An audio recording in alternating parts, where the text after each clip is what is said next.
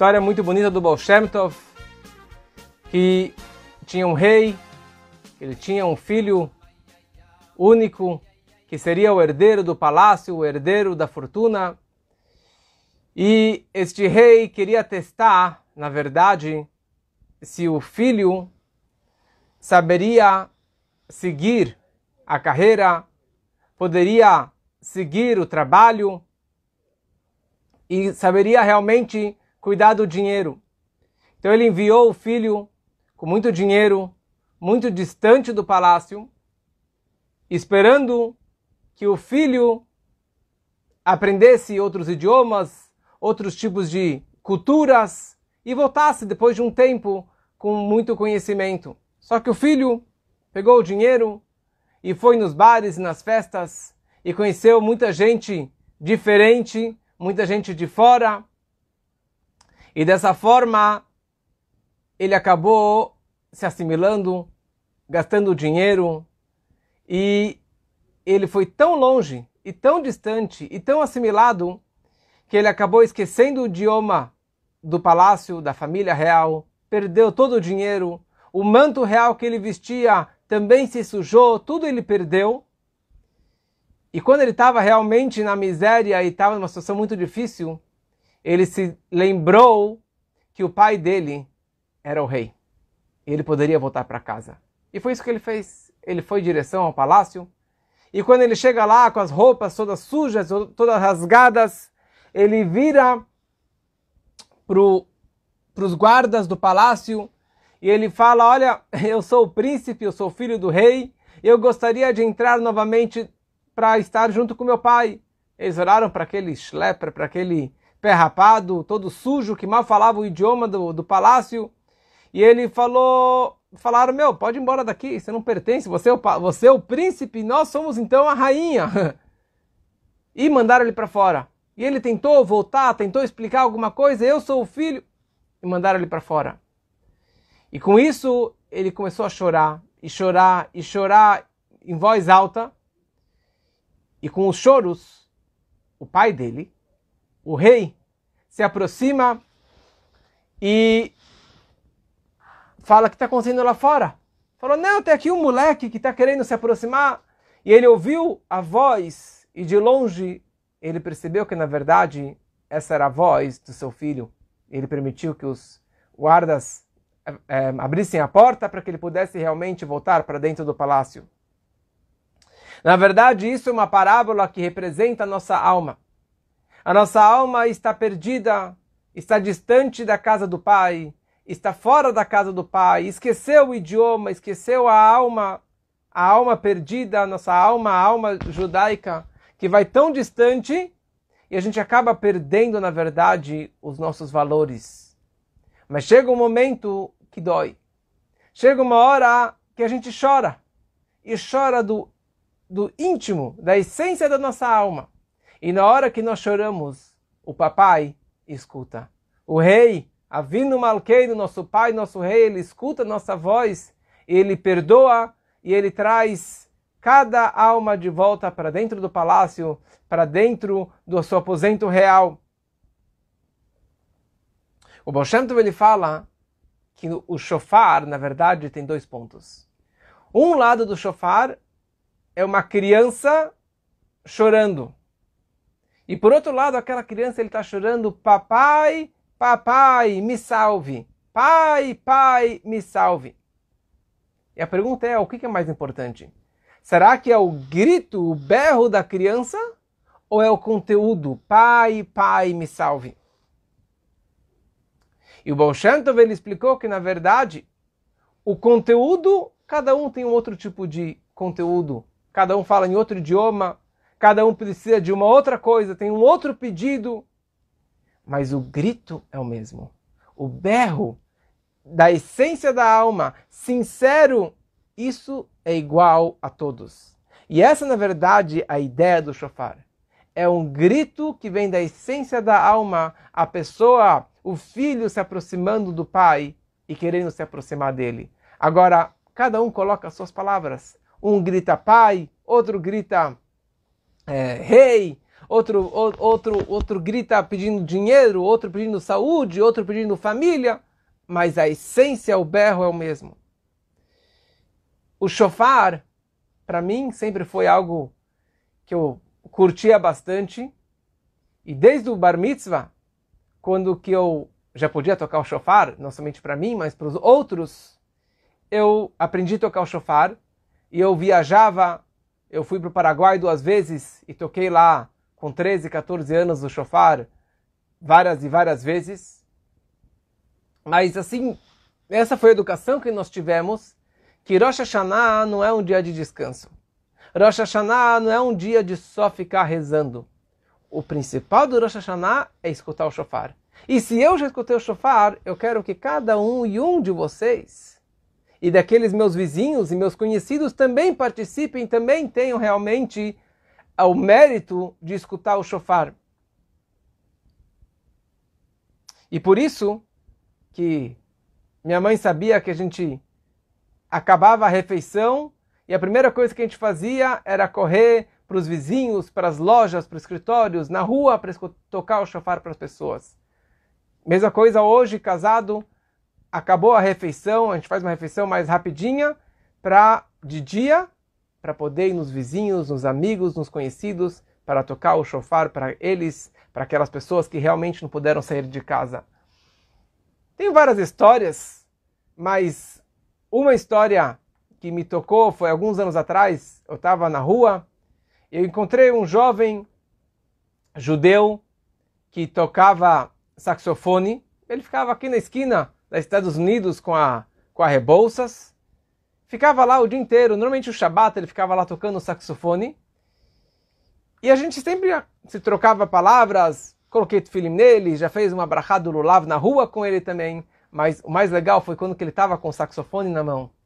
E era um Rosh Hashanah. Ele não tinha escutado o shofar. Eu toquei no meio da rua para ele o shofar. Ele com o saxofone na mão não tocando, mas e eu tocando para ele o shofar. E assim é todo ano. Mas tem anos que são desafios maiores e situações mais complicadas, como que foi três anos atrás, quando meu pai estava internado lá no Ciro Libanês e eu tive que ir lá de casa, subir a Rebouças inteira, cruzar a Paulista, ir até o Ciro Libanês e chegando lá tive que subir 10 ou 15 andares e tocar o chofar para meu pai. Só que eu não parei por aí. Depois eu tive que descer novamente e para o outro bloco tocar o chofar para uma amiga que estava internada. E fiquei esperando até que eu pude tocar o chofar para ela. E quando eu já estava saindo, me chamaram para um outro senhor que estava em outro andar, em outro bloco, que eu precisei cruzar e subir, sei lá quantos andares, para tocar o chofar para eles.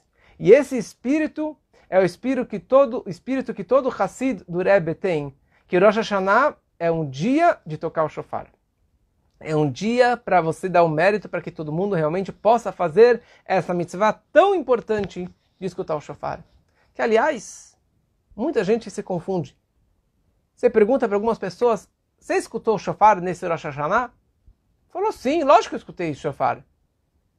Não, foi no Yom Kippur que eu escutei o shofar. Não, mas shofar é no Yom Kippur, não é? lá no finalzinho, quando eu me encontro lá com a vovó na sinagoga, com meu Zeide. É, tem o toque do shofar no final do Yom Kippur, sim. Mas Yom Kippur, a mitzvah do Yom Kippur não é o shofar.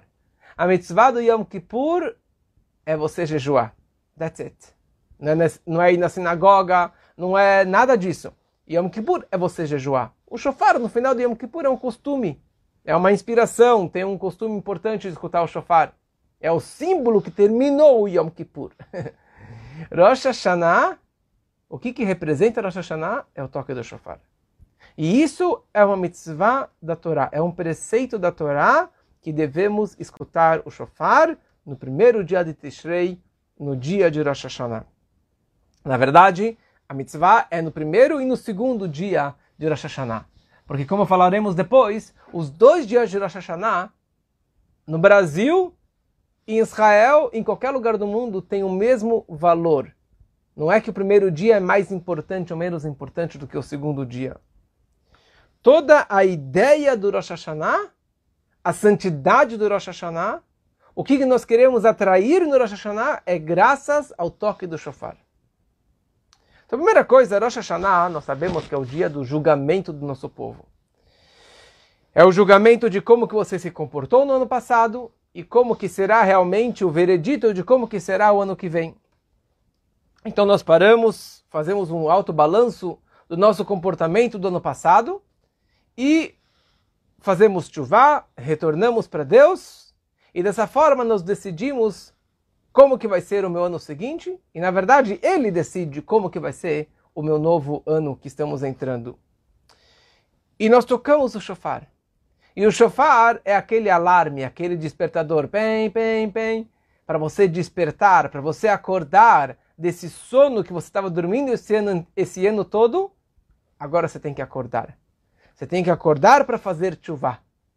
Então essa é, a ideia inicial do toque do shofar. Uru yeshenim mishinavchem. Despertem-se, vocês dorminhocos, do seu sonho e façam chuva e voltem para Deus.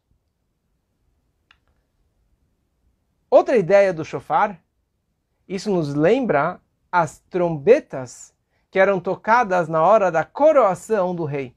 Então tinha lá algumas trombetas e eram tocadas tudo na hora que estavam colocando a coroa na cabeça do rei. A ideia do Rosh Hashanah é Melech Haolam, que Deus seja o rei sobre o universo. Aliás, a palavra mais repetida em todo o Marzor, em toda a reza de Rosh Hashanah, é Melech, Malchut, Malchut Cha, Yimloch, Reina, Reinará, Reinou. Reine sobre nós, você é o nosso rei. Porque todo o intuito do Rosh Hashanah é nós pedindo para Deus para que ele seja o nosso rei. Ou seja, nós precisamos coroá-lo como rei. E a pergunta é, como que nós coroamos Hashem? como rei. Quem sou eu, homenzinho, para colocar uma coroa na cabeça de Deus? Só que a Torá fala como que você faz isso. Sabe como? Você simplesmente tocando o shofar ou escutando o toque do shofar no Rosh Hashanah, você está colocando a coroa na cabeça de Deus. E algo interessante. Antes da coroação, o rei não tem coroa na cabeça na véspera do Rosh Hashanah, Deus retira a coroa da sua cabeça. Está escrito no Zohar, na Kabbalah, que na véspera do Rosh Hashanah existe uma situação que o mundo está sem rei. O mundo está num, numa, num in-between. Terminou o, o, final do ano, Hashem estava reinando, daí ele tira a coroa, ele deixa de ser o Melech, ele aguarda na manhã de Rosh Hashanah que nós, o povo de Israel, vamos coroá-lo como Melech Haolam, como rei do universo por mais um ano. Como nós fazemos isso? Simplesmente tocando o shofar. Tocando o shofar, escutando o shofar, é o momento que nós estamos colocando a coroa na cabeça de Deus. Eu estou aceitando sobre mim o reino divino, o jugo divino. É interessante que na época do templo sagrado, do Beit HaMikdash, sabe como que era o toque do shofar? Tinha o o Baltoquea, no meio, e do lado direito, do seu lado esquerdo, tinham dois homens com trombetas na mão. E na hora que ele tocava o shofar, simultaneamente os dois tocavam as trombetas. Só que o toque do shofar se prolongava um pouco mais para que as pessoas escutassem o toque do shofar e cumprissem a mitzvah do toque do shofar. Mas para embelezar o toque do shofar, eles tocavam as duas trombetas simultaneamente. Note, isso era só na época do templo. Hoje, se você fez isso, você não cumpriu a mitzvah, você não cumpriu a obrigação do toque do shofar, porque você não vai escutar perfeitamente o toque do shofar. Através do toque do shofar, o que, que eu estou fazendo? Porque hoje é o dia do julgamento. É o dia que Deus senta no trono do julgamento. Ele está julgando o povo que é o trono da severidade ou do, da justiça. Na hora que nós tocamos o toque, o shofar, Deus ele sai do trono da justiça, ele vai para o trono da compaixão, da misericórdia, do amor incondicional para a humanidade. Então, olha só o poder do toque do shofar. Nós conseguimos mover Deus para que ele possa realmente aceitar e julgar todos com compaixão E dessa forma ele vai aceitar o nosso retorno, ele vai aceitar a nossa chuva. Ao mesmo tempo, na hora que a gente toca o shofar, isso nos lembra o Monte Sinai, a outorga da Torá no Monte Sinai.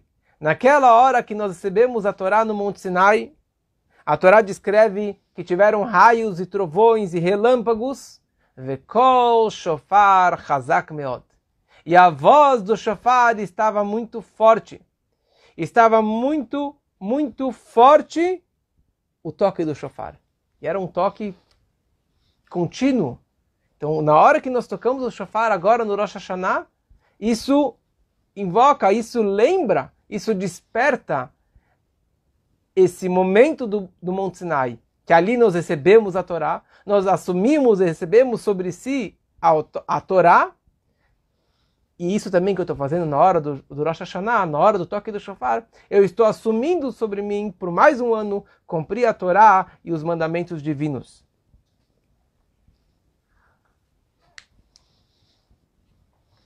O shofar, hoje em dia tem muito shofar made in China e tem muito shofar que não é kasher, infelizmente.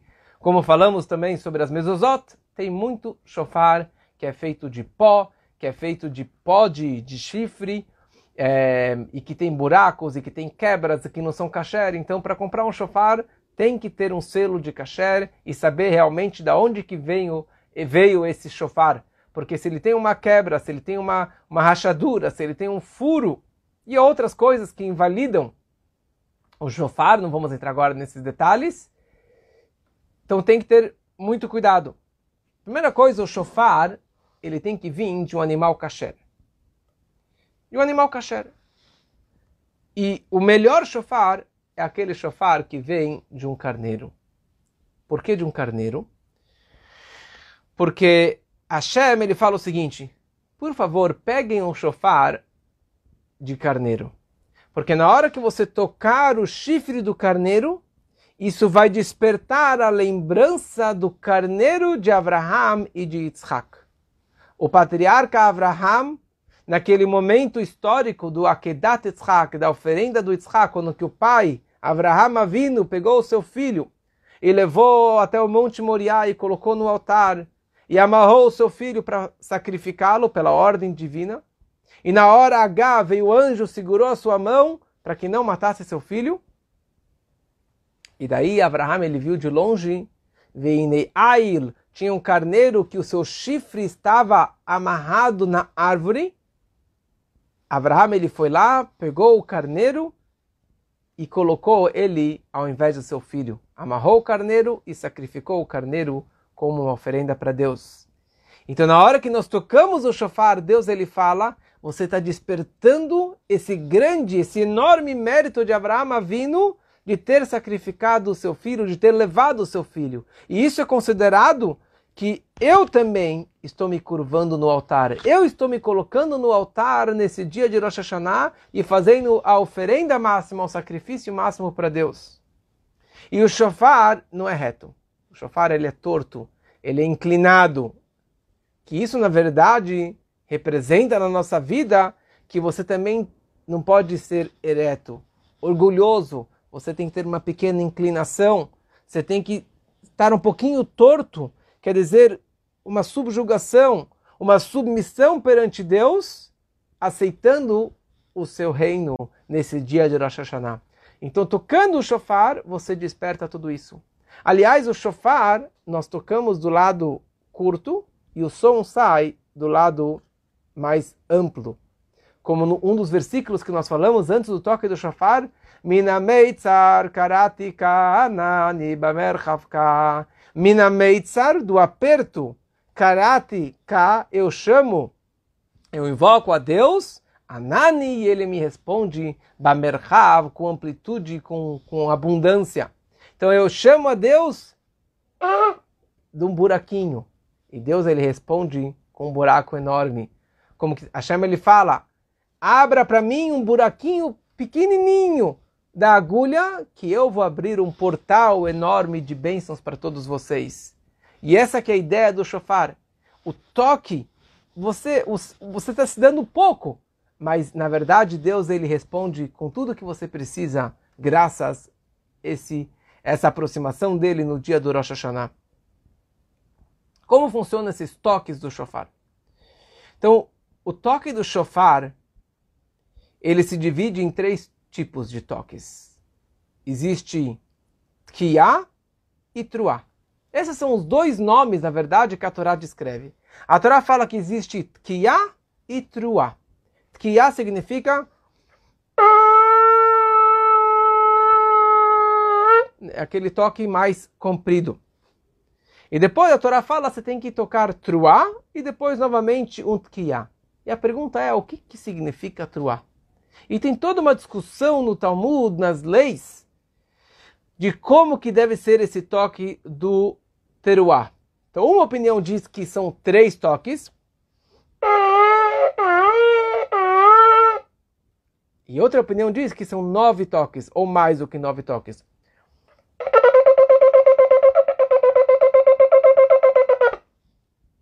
E uma terceira opinião diz que é a junção dos dois.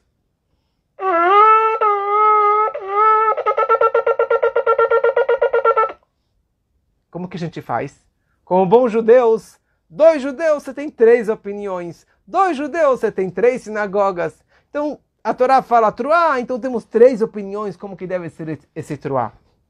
Então para você cumprir essa obrigação, já que a Torá fala que é uma mitzvah você fazer isso, então, para cumprir de acordo com todas as opiniões, nós fazemos todos os tipos de combinações para cumprir de acordo com todas as opiniões. Por isso que na prática, no Rosh Hashanah, nós tocamos tantos e tantos toques.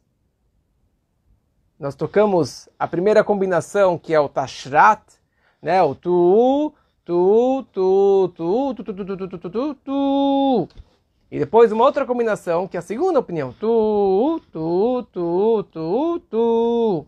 E outra opinião. Tu, tu, tu, tu, tu, tu, tu, tu, tu, tu, tu. Isso que nós fazemos todos os tipos de combinações para você cumprir a obrigação. E por isso, o toque mínimo que a pessoa precisa escutar no Rosh Hashanah para tocar, para cumprir a obrigação, são 30 toques. É um grupo de 30 toques. No final da reza, nós tocamos já 100 toques. Porque nós tocamos no, no início 30 toques, e depois, quando chega a reza do Musaf, em vários momentos da reza silenciosa, depois na repetição do Hazan, tocamos mais 10, 10, 10, e depois de novo 10, mais 10 e mais 10, cada vez ligado com os versículos que simbolizam a ideia do shofar, de lembranças e sobre o reinado divino. E no final da reza nós tocamos mais uma vez 10 vezes, e isso dá um total de 100 toques. E tem o costume de tocar mais 30 toques depois dos salmos, bem no finalzinho da reza, quando a sinagoga já está mais vazia. O toque do shofar pode ser muito poderoso e emocionante. Se você fechar os olhos, eu acho que quase todo mundo faz isso, na hora do shofar, ou você cobrir com o talit, ou cobrir com as mãos, e você fechar os olhos e simplesmente se concentrar e meditar no poder do shofar. E ouvir com atenção o que, que o shofar representa. Então, o toque do shofar parece como alguém chorando. Não parece o choro de alguém, o choro de uma criança, como falamos antes? É alguém chorando. Aliás, anos três anos atrás, quando meu pai estava internado, uma das orientações do Rebbe nas cartas que salvaram a saúde do meu pai, uma das cartas ele orientou que estudássemos um discurso que explica todas as meditações e os, o, o sentido dos toques do shofar. E ali ele explica que os três toques são três tipos de choro. Um choro é aquele o início do choro. Depois, quando a pessoa ela já está mais é, mastigando melhor a ideia, já sabe elaborar melhor a sua dor, então ele não fica só num, num, num grito, num berro, num só choro, mas ele já consegue três toques, três choros. E depois é que nem aquela criança. certo? São nove toquinhos, certo? Nove choros mais detalhados. E é o momento que você realmente quem chora os males espanta, quer dizer, a pessoa que realmente ela chora, ela consegue tirar a sua dor, ela consegue se reaproximar do seu pai.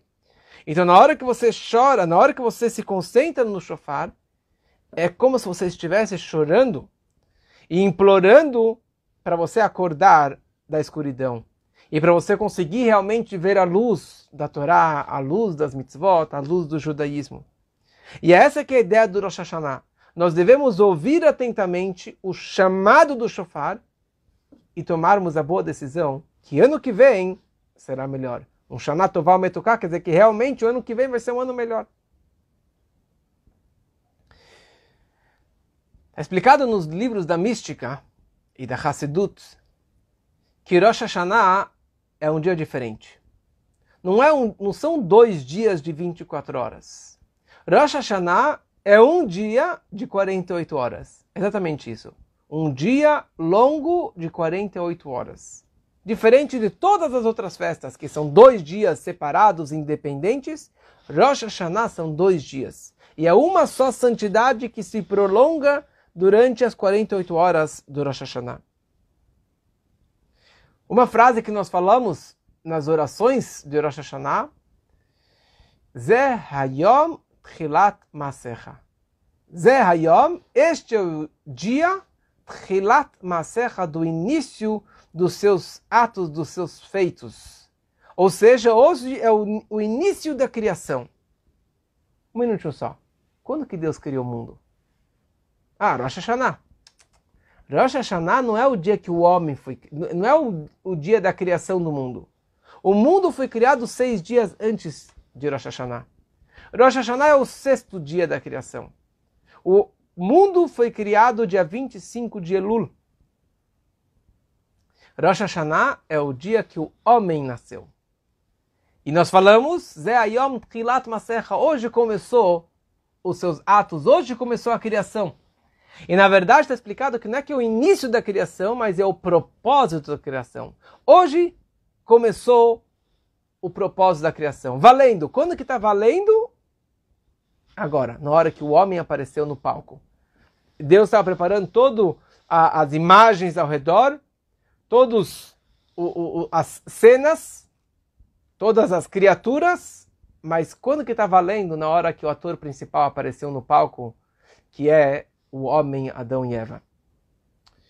E é isso que na verdade representa Rosh Hashanah. Rosh Hashanah é o dia da criação do homem. E Deus criou o homem no mundo para que ele faça desse mundo um dirapetartonim, uma morada para Deus. Trazer Deus dentro do mundo. Trazer a santidade para dentro desse mundo físico e material. E esse que é o trabalho do homem, transformar este mundo num lugar mais sagrado, mais puro, mais elevado espiritualmente. É interessante. Deus criou o mundo sem perguntar a opinião do homem, ou sem precisar do homem, sem precisar do trabalho do homem. E naquele primeiro Rosh Hashanah, independia do trabalho do homem, mas foi somente naquele ano.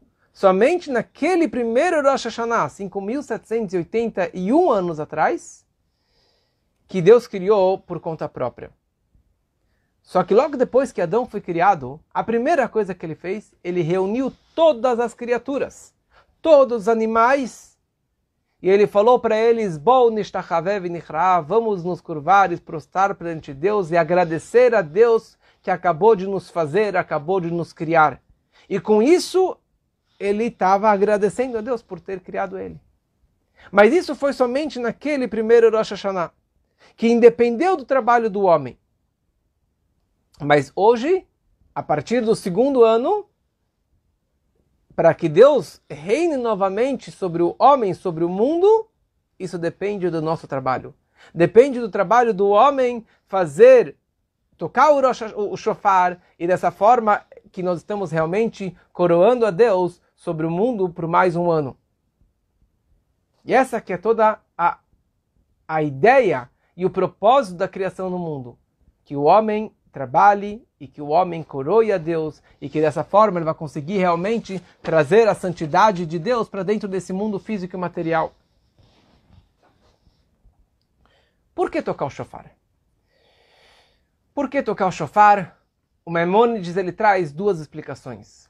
O Maimonides ele fala que uma razão, isso aqui é um Gzerat Akatuf. É um decreto do versículo, a Torá determinou, é uma obrigação, é um dogma que nós precisamos tocar o shofar no dia de Rosh Hashanah. Mas, fala o tem um indício, existe uma explicação baseada num versículo que diz Despertem-se, dorminhocos, do seu sono. Ou seja, a ideia do shofar é despertar as pessoas. Então, por um lado, o shofar é um decreto. Quando a gente fala um decreto, isso significa um dogma. O dogma significa algo além da lógica, além do entendimento.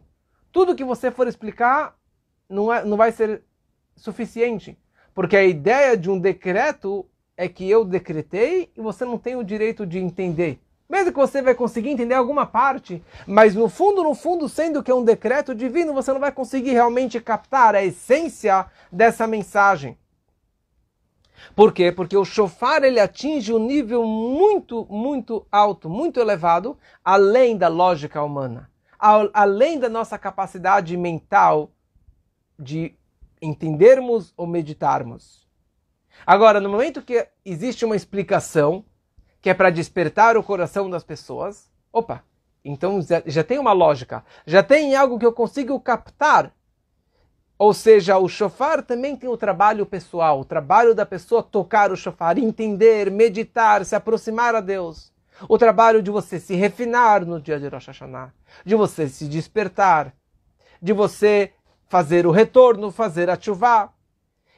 E na hora que você realmente se eleva, se aproxima e faz o seu melhor, só assim você consegue realmente atingir o nível máximo que é o shofar.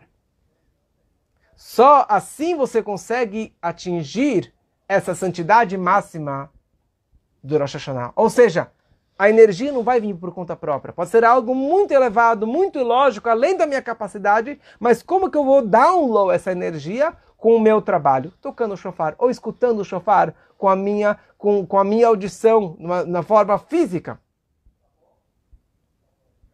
O que acontece esse ano? Esse ano, o primeiro dia, cai Shabbat. Então, como que eu faço, Rabino? Não vou escutar o shofar? Não vou trazer essa energia? Não vou? É proibido? É um pecado? Como que eu faço? Mas eu quero, eu me sinto bem sentindo o shofar. Então, primeira coisa, se acalme. O shofar no Shabat, ele não pode ser tocado, mas mais do que isso, o shofar no Shabat, ele não precisa ser tocado. É que nem as mulheres não podem colocar o tefilim, elas não precisam colocar o tefilim, porque elas já têm essa energia do tefilim por si só, sem colocar o tefilim. Mesma coisa em relação ao shofar. No Shabbat nós não precisamos tocar o shofar. Não precisamos do toque físico do shofar para atrair essa energia máxima que o, que o shofar estaria trazendo. Por si só, o Shabbat tem essa energia máxima, como falamos na outra vez, no outro curso, o Shabat tem uma Kedushá que transmite Deus para o mundo e que eleva os mundos e eleva o homem para cima. Então, se você realmente se comportar adequadamente no dia de Rosh Hashanah, por si só, no automático, você vai receber as brachot, as bênçãos, a energia que você esperava. Só que o quê? Na prática fica faltando. Na prática falta o nosso esforço, o trabalho do homem falta a voz, o tom, o barulho físico escutado, certo? Na hora que você escuta o toque do shofar, com os ouvidos carnais. Falta aquela emoção. Sim, mesmo eu, todo mundo, na hora que você escuta o shofar, te dá aquele nisgui, te dá aquele arrepio, te dá uma emoção. Então, como que eu faço isso? Então, isso, esse ano é um ano especial. Esse ano é muito especial. Porque só no segundo dia você vai conseguir realmente escutar o shofar e trazer na prática, trazer para o mundo físico e material todas essas brachot que você queria. Até o corpo físico, até o mundo material. E essa que é a grande novidade deste ano. Esse ano expressa a vantagem do trabalho do homem. O trabalho de você escutar o shofar bem no segundo dia, diferente de todos os outros anos. Esse ano, primeiro dia você já tem essa energia, mas para download para dentro do mundo físico material, isso é especificamente na hora que nós escutamos ou tocamos o shofar no segundo dia. Escutar o shofar, você tem que escutar fisicamente na frente de alguém que vai tocar o shofar para você. Não adianta, infelizmente, com todo o Covid, com todas as restrições, não adianta escutar o shofar via Zoom, via vídeo, via, via mensagem, WhatsApp e assim por diante. Você precisa escutar durante o dia inteiro do Rosh Hashanah, do segundo dia, escutar o toque do shofar. Pelo contrário, se você falar, mas eu me sinto bem escutando o shofar via Zoom, via WhatsApp, você se sente bem. Mas você não está downloading a energia do shofar, e pelo contrário, você está transgredindo a santidade do dia. No dia do Rosh Hashanah, é que nem no Shabat. Você não pode mexer em energia, em celular, em vídeo, qualquer coisa assim. Então, mesmo que você veja aquela imagem, você vai se emocionar, mas você não está trazendo essa energia. Então, make sure de que Rosh Hashanah você vá até uma sinagoga ou vá até algum lugar que vai ter fisicamente o toque do shofar. Por isso que existe um conceito que Chabad criou que se chama o Shofar Man. O Shofar Man, um homem que fica tocando o dia inteiro o shofar. Aqui no, na nossa sinagoga, nós temos um Shofar Man das sete da manhã até as seis da tarde. Qualquer horário do dia que você vier aqui, aliás, esse ano vai ser uma entrada especial pela rua Chabad, qualquer momento que você vier no dia de Rosh Hashanah, você vai escutar o shofar. Vai ter alguém para tocar o shofar para você.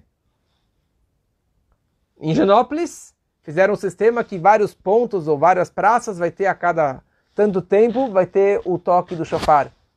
Mas se você realmente não pode sair de casa, então fale com seu rabino para ver se ele pode ir até a sua casa. Mas o que você pode fazer é ir até a sinagoga, pelo menos para escutar o shofar. Você não quer ir para a sinagoga, não consegue ir para a sinagoga, tem, tem restrições de idade, de infecção, sei lá o que mais, e simplesmente para escutar o shofar, você pode. Não vai acontecer nada. Você pode até o shofar, até a entrada da sinagoga, escutar o toque do shofar, você cumpriu a mensagem, cumpriu a mitzvah, e você pode voltar para sua casa. Rebzev Kitzes era um grande discípulo do Baal Shem Tov. E certa vez o Baal Shem Tov virou para ele para que ele tocasse o shofar. E ele falou, mas imagina, mestre, eu vou tocar o shofar? Ele falou, sim, você vai tocar o shofar. E o mestre, o Baal Shem Tov, sentou com ele e ensinou todas as Kabbalah, todos os segredos místicos e as meditações mais profundas que a pessoa precisa ter na hora do toque do shofar. E ele pegou um papelzinho e anotou toda a cola para que ele pudesse realmente, na hora do toque, dar uma olhada no papelzinho e lembrar todas aquelas meditações que o Bolshem Tov havia ensinado. Só que, por força maior, ele acabou perdendo esse papelzinho. E na hora do toque, ele foi colocar a mão no bolso para pegar o papelzinho com a cola e o papel não estava mais lá. E ele começou a chorar. E estava quebrado. E começou a transpirar. Ficou pálido, ficou nervoso. E o Bolshanta virou para ele e falou: E no, toca o chofar. Ele pegou o chofar, tocou o chofar, mas ele estava com o coração partido, com o coração quebrado e estava muito amargurado. E quando acabou o toque, acabou a reza, ele estava arrasado. Ele falou: Imagina, eu vou levar uma bronca, que vexame, eu não fiz todas aquelas meditações que o mestre me ensinou. O Baal Shem Tov chamou ele na sala. E o Baal com um sorriso no rosto, falou, Reb Zev, muito obrigado pelo seu toque do shofar. Falou, imagina, Reb, desculpa, eu, eu... Desculpa nada. Você fez o melhor toque do shofar. Mas como assim, mestre? Lá nos céus existem várias chaves. E cada tipo de meditação, você tem a chave para entrar num portão celestial, numa sala celestial. Só que existe, na verdade, uma chave mestre. Existe algo que consegue quebrar todos os cadeados, abrir todas as chaves, que é um machado. E aquele machado ele quebra todas as portas. Isso significa um coração partido, um coração quebrado, um coração amargurado, ou umas lágrimas derrubadas. Na hora que você derrubou com toda a sinceridade, com toda a amargura, você tocou o chofar com todo esse coração partido, isso abriu todos os portões celestiais. E saiba que tinha um decreto celestial muito, muito severo sobre a nossa comunidade. E eu, Baal Shem estava tentando de tudo para quebrar esse decreto celestial. E você, com a sua simplicidade e com o seu coração partido, você conseguiu realmente quebrar esse decreto e reverter para que tenhamos todos nós um Shana Tovah tocar um ano bom e maravilhoso. Várias coisas que nós fazemos no Rosh Hashanah para confundir o Satan, para confundir aquela má, aquela má inclinação, o anjo do mal que quer fazer de tudo para dar um ano o oposto do Shana Tová Metuká. E nós fazemos várias coisas na véspera de Rosh Hashanah, ou no dia de Rosh Hashanah, nós tocamos tantos e tantos toques. Ou no final da reza, nós tocamos mais 30 toques. Para quê? Para confundir o Satan. Para atrapalhar o Satan, para que ele não saiba que hoje é Rosh Hashanah. Para que ele não saiba que nós vamos perder no julgamento, ele vai acabar saindo e não acusando o povo de Israel. E a pergunta é, como assim? Será que ele é bobinho? Um Satan? Um anjo? Como que você pode enganar um anjo? Ele já está aqui 5.781 anos. Ele foi criado antes do homem.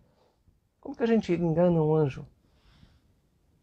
Então, o Rashi, o comentarista básico da Torá, ele descreve que no momento que o anjo do mal, o anjo acusador, o Satan, ele vê que nós estamos fazendo tantas e tantas mitzvot, tanto extra mitzvot, ele vai ficar tão chocado por nosso apego às mitzvot, por nosso carinho às mitzvot, e ele simplesmente vai perder todos os seus argumentos e ele vai nos deixar em paz. Já o outro comentarista, o Tosfot, ele fala que o shofar lembra também o toque final, o toque quando que Mashiach vai tocar o shofar, Itakabe shofar gadol, um grande toque num grande shofar para nos salvar desse exílio e realmente com a revelação do Mashiach. Quando o Satan escuta esses toques, tantos e tantos toques, o toque, o, o Kiagdolá, aquele grande toque final, ele fala, será que isso aqui já não é Mashiach? Será que isso aqui já não é o aviso que Mashiach chegou? E ele fica com medo, ele sai correndo. Então nós fazemos tantas e tantas coisas para realmente para afastá-lo e para trazer a vinda do Mashiach que seja muito em breve. Certa vez, o Baal Shem Tov estava em Mezebush e veio uma criança de uma aldeia distante, mas uma criança que não teve a educação que o Baal Shem Tov queria. Ele não aprendeu nada, não sabia ler, não sabia rezar, não sabia nada, mas ele foi e acabou chegando na sinagoga no dia de Rosh Hashanah para participar. E as pessoas rezando, rezando, com o Sidur na mão, e ele fingindo com o Sidur, com o livro de reza, um, se mexendo, e todo mundo se emocionando. E chegou uma hora que ele também ficou abalado. E ele falou: Olha, tá todo mundo rezando para Deus. Cada um reza da sua forma, do seu idioma. Eu só sei uma coisa. Eu vivo lá na, na, na fazenda. Ali tá cheio de galinha, um galinheiro. E eu cuido das galinhas, dou a comida para elas, tiro os ovos e fico lá o dia inteiro no cucurico. Então, essa criança debaixo da mesa, ele começou a rezar para Deus, falou: Deus, a única coisa que eu sei fazer pelo Senhor é cucurico, cucurico, cucurico. E as pessoas queriam expulsar aquela criança. Imagina, a criança cucuricando na sinagoga do Baal Shem Tov. E o Baal Shem Tov ele falou, pode deixar essa criança, porque a kavaná dele, a intenção dele é muito superior a todas as nossas rezas, e isso realmente quebrou um decreto celestial que estava para chegar, porque na hora que ele fez com toda a sinceridade, o cucurico dele valia muito mais do que todo o nosso toque do chofar. Ou seja, a maçã com mel, que falaremos semana que vem, é muito importante. A romã é importante. A, o peixe, a cabeça de peixe, a cabeça de carneiro, tudo é muito importante. A família reunida, tudo é muito importante. Mas se você não escutou o shofar em Rosh Hashanah, you missed the point. Você ficou só no folclore, só na tradição, mas você perdeu a energia máxima, a mitzvah máxima do Rosh que é escutar o shofar. E concluindo com uma mensagem do grande mestre Rabbi Levi Yitzchak de Bardichev, que ele traz uma parábola de uma criança que queria uma maçã. Hoje, digamos que ele queria um doce, e o pai não queria dar para ele o doce. E a criança esperta, ele era religioso e sempre fazia uma brachá, uma bênção antes de comer aquela maçã. E se você fez a bênção, você não pode fazer uma bênção em vão. Então ele falou Abraha, Baruch atah Hashem, Bore, Priya et. Hum. E dessa forma o pai, ele foi, digamos, forçado para dar essa maçã para o filho. Mais do que a vaca, quer, mais do que o bezerro quer mamar, a vaca quer dar leite. Mais do que nós queremos um Shanato Vametuká, Deus quer nos dar um Shanato Vametuká. Deus quer nos abençoar.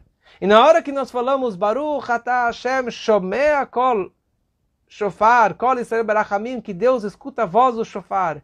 Berachamim, com misericórdia, com compaixão. Então, com certeza, se nós fazemos, fazemos essa bênção, com certeza que Deus ele vai acatar e vai receber e vai sim nos conceder essa bênção que estamos pedindo, com compaixão e com muita abundância, com muita bênção, filhos, saúde, sustento, com muita abundância, que assim seja realmente para todos um Shana, Toval, Metuká. Então, make sure para que Rosh Hashanah você escute o shofar. Esse ano temos desconto, que é só o segundo dia, e que assim todos realmente possam se direcionar a uma sinagoga para escutar o shofar. Se você mora longe, viaje antes de Rosh Hashanah para estar numa cidade, num lugar onde que tem o shofar, e que todos tenhamos um Shana Tová, um Metuká.